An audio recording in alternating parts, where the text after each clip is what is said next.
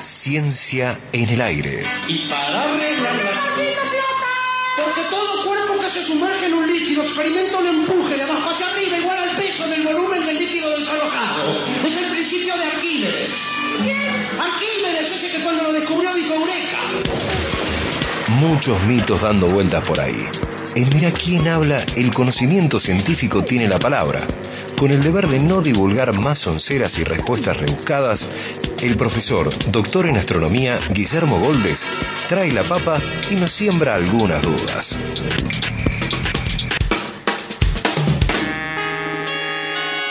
El profesor emérito Guillermo. Goldes, ¿Cómo estás, profe? Bienvenido. Hola, Guille. ¿Cómo andan ustedes? Bien, ¿vos? Muy bien, muy bien. Bueno, Aunque llegar hasta acá, una carrera de obstáculos. ¿Por qué? ¿Qué pasó? Está todo cortado. por No, ¿en serio? por. Se cortó una onda. La Colón. Sí, Sí. Pero por cortada la arreglo, mitad, por... Y la Colón cortada en la mitad por alguna marcha ahí más o menos Sí. entre eh, calle Fragueiro Sí. y la, la Cañada por ahí. Uno se escapa por...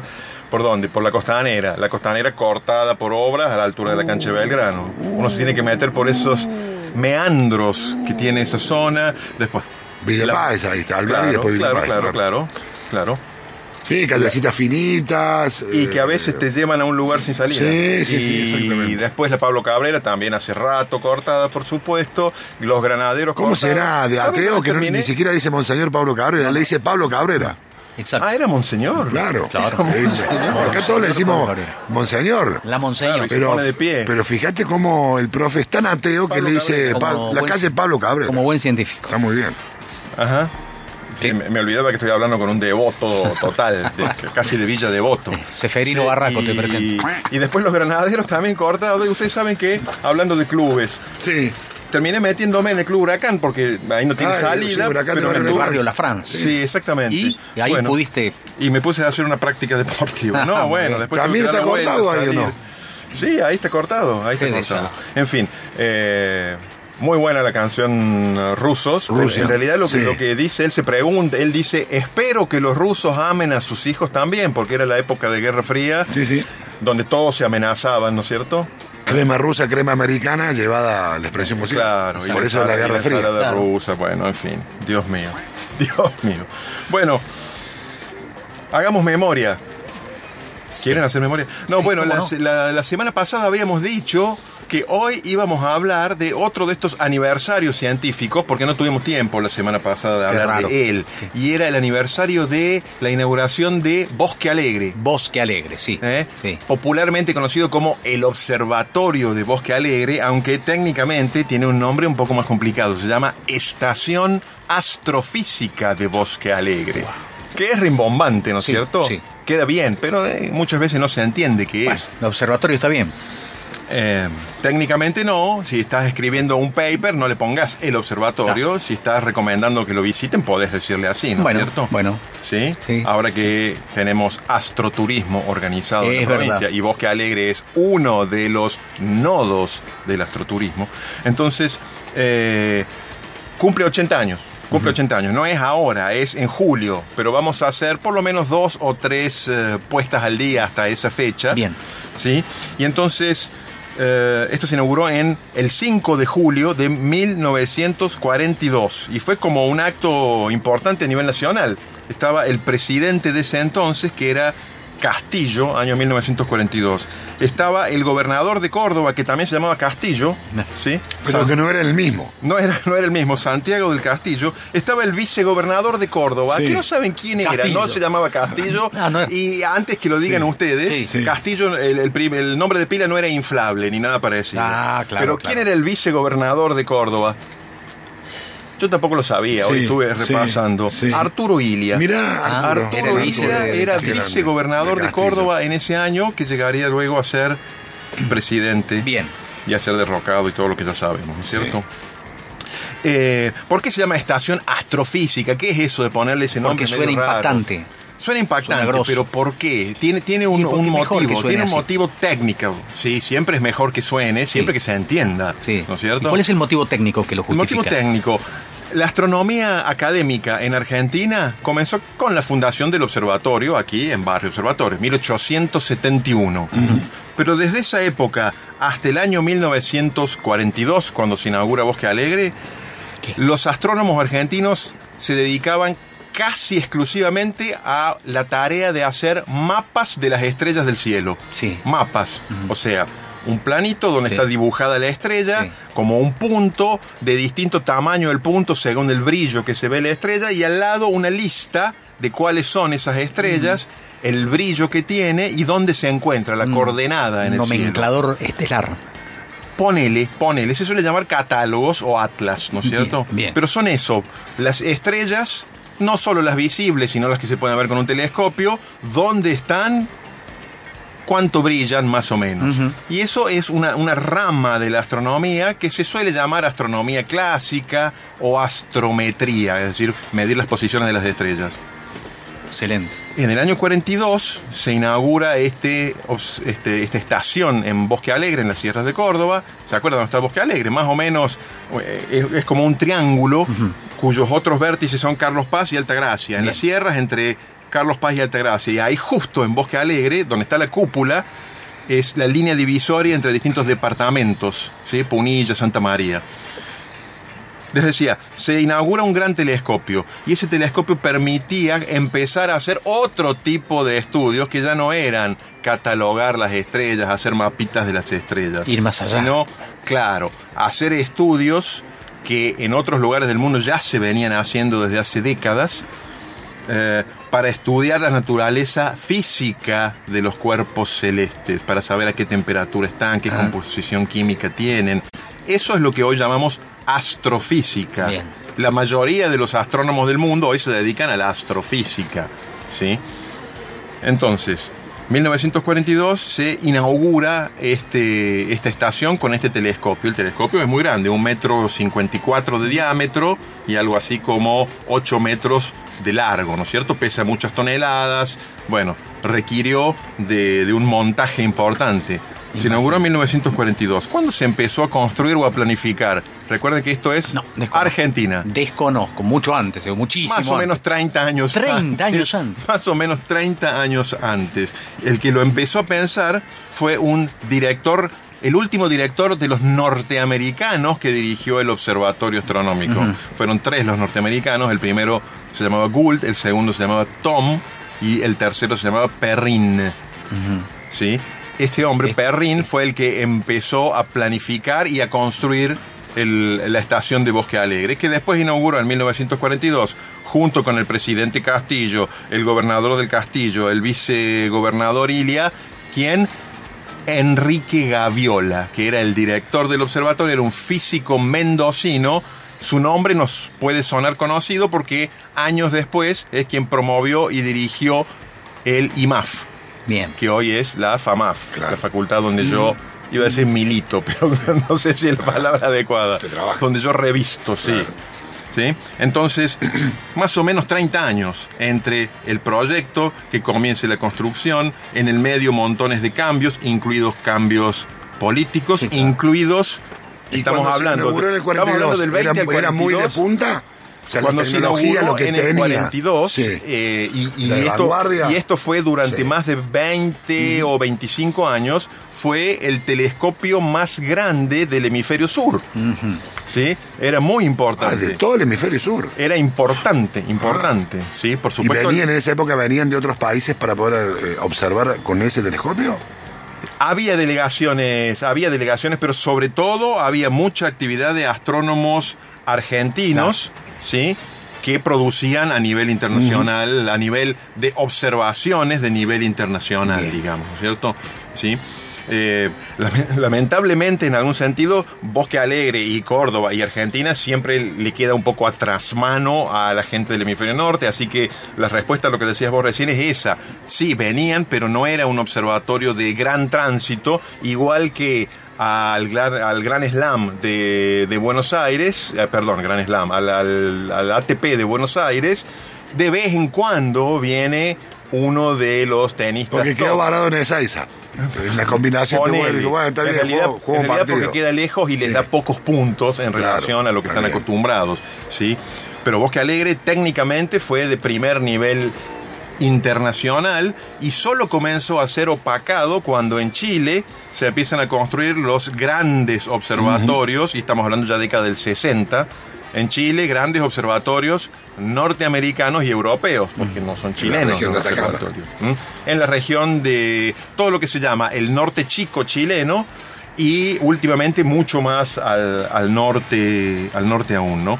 Entonces, muy brevemente, Perdón, ¿y ese telescopio que se inauguró en 1942 está funcionando? está funcionando, que se lo puede, cuando se hace astroturismo, se visita el telescopio, no se puede observar a través del telescopio, porque la visita es de día, pero el telescopio está en condiciones de funcionar. operativo. observar si vas de noche. Está en condiciones de observar, lo cual no quiere decir que tenga un uso intensivo, Claro. ¿cierto? Porque ya no, Ya no es, es de un observatorio de vanguardia, ya no lo es. Y sobre todo, ya no tiene eh, toda la logística que hace falta, porque no es solo tener un telescopio, hace falta mucha logística para mantener eso andando y para mantener el flujo de astrónomos. Los astrónomos tienen que vivir allí, comer allí, dormir allí, para eso hace falta ciertas comodidades. A Los- preguntar una burrada animal. El trabajo del, de- del astrónomo es el, el de observar. ¿Es solamente de noche? O sea, ¿de día no podés ver nada? Con un telescopio óptico, o sea, con el cual se observa luz visible, no. Sí podés observar de noche con radiotelescopios. En Córdoba no hay radiotelescopios. ¿sí? El trabajo típico del astrónomo, de la gran mayoría de los astrónomos, el nocturno. trabajo de observar es nocturno. Claro, tienen que Sí. dormir en algún momento de la jornada, César. De, De día. De día. Normalmente la- comen, las jornadas de observación, yo recuerdo Claro. cuando iba mucho a Chile, era observar, eh, cenar muy temprano, Sí. Eh, ir a ir, subir a la cúpula, a preparar todos los equipos, Eh, a abrir la ¿Cuánto durás sin cúpula. dormirte mirando por el mismo gozo? Son muy noctámbulos. No, bueno, muy. No, no, pero si te la, tarea no es- la tarea de mirar es solamente para los momentos iniciales, Sí. el resto del tiempo son los detectores los que van trabajando, pero Trabajan uno tiene que estar guardando los datos, tiene que estar Monitoreando. verifica- monitoreando, Exacto. verificando que todo esté bien, verificando que no pase una nube y arruine las observaciones y muchas otras cosas.